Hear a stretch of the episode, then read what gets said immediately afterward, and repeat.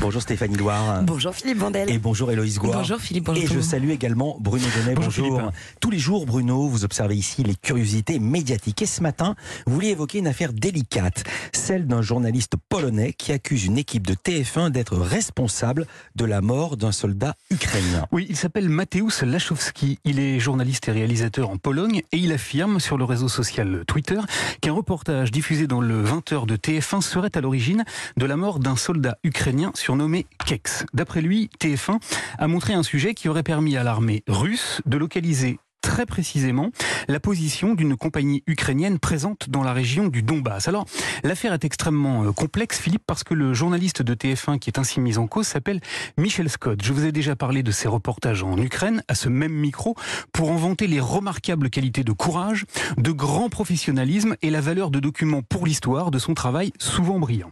Ce qu'affirme le journaliste polonais est totalement indémontrable, car oui, un soldat ukrainien a bien trouvé la mort après un bombardement russe, oui, TF1 a bien réalisé un reportage sur sa compagnie, mais il est strictement impossible d'établir avec certitude qu'il existe un lien entre ces deux événements pour la bonne raison qu'aucun membre de l'armée russe n'a bien évidemment confirmé cette information. Pour autant, et pour essayer de démêler cette pelote bien alambiquée, je suis allé revoir le reportage qu'a diffusé TF1. Ils ne payent pas de mine, mais pour les Ukrainiens, ce type de drone acheté dans le commerce peut faire la différence sur le champ de bataille. Ça s'est passé le 17 juin dernier. L'équipe du journal de 20h s'est intéressée à la manière dont l'armée ukrainienne utilisait des drones pour repérer les positions russes. Vous voyez le point noir sur la colline C'est un char russe.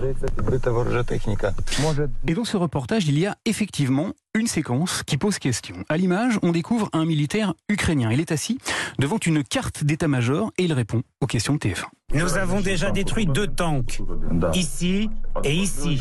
Le plan est d'abord serré, extrêmement serré sur la carte et montre deux zones dans lesquelles il y a de l'eau ainsi que des lignes et des parties coloriées par les Ukrainiens dont il est franchement très difficile de savoir ce qu'elles représentent. Et puis, et puis l'interview se poursuit et cette fois-ci la valeur de plan change. Le militaire apparaît à l'image devant la carte filmée cette fois-ci en plan extrêmement large. Mes positions sont là. Vous, tout à l'heure, vous étiez à cet endroit. Et c'est de cette zone que mes dronistes décollent d'habitude.